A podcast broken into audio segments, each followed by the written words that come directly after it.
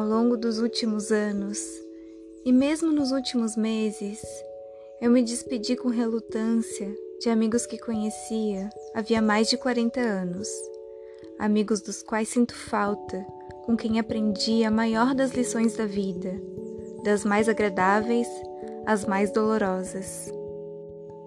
Ainda sinto falta de James Baldwin e Alex Haley e dos fins de semana cheios de conversa em voz alta, gritos, gargalhadas e lágrimas.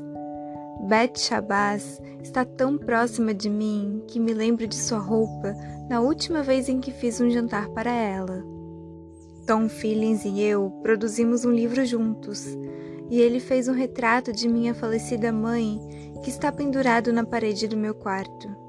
Falei com Ossie Davis poucos dias antes de sua morte e concordei em representá-los, a ele e a sua mulher, Ruby Dee, num compromisso ao qual não poderia comparecer, em Washington, D.C. E recentemente dei adeus a Coretta Scott King, uma irmã de coração. Todos os anos, quando meu aniversário se aproxima, sou lembrada de que Martin Luther King foi assassinado nessa data, e todos os anos nos últimos 30 anos, Coretta Scott King e eu mandamos flores ou cartões uma para a outra, ou nos falamos pelo telefone no dia 4 de abril. Acho muito difícil deixar que um amigo ou alguém amado parta dessa para melhor. Respondo a heróica pergunta: Morte, onde está teu ferrão? Com: Está em meu coração, em minha mente e em minhas lembranças. Sou tomada de doloroso terror pelo vácuo deixado pelos mortos. Para onde ela foi? Onde está ele agora? Será que estão, como disse o poeta James Weldon Johnson, descansando no colo de Jesus?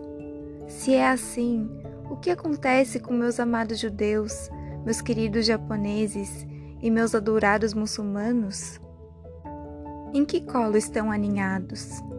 Só encontro alívio para tais perguntas quando admito que não sou obrigada a saber tudo.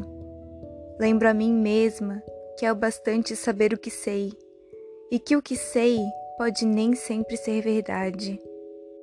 Quando me percebo cheia de raiva pela dor de um ser amado, tento mais depressa possível me lembrar de que minhas preocupações e perguntas deveriam estar focalizadas no que aprendi ou no que ainda preciso aprender com meu amor que partiu? Que legado poderá me ajudar na arte de viver uma vida boa?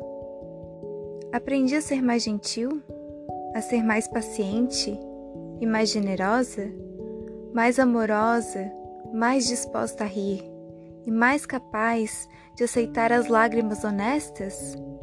Se eu aceitar esses legados de meus amores que partiram, Posso dizer obrigada a eles por seu amor e obrigada a Deus por suas vidas.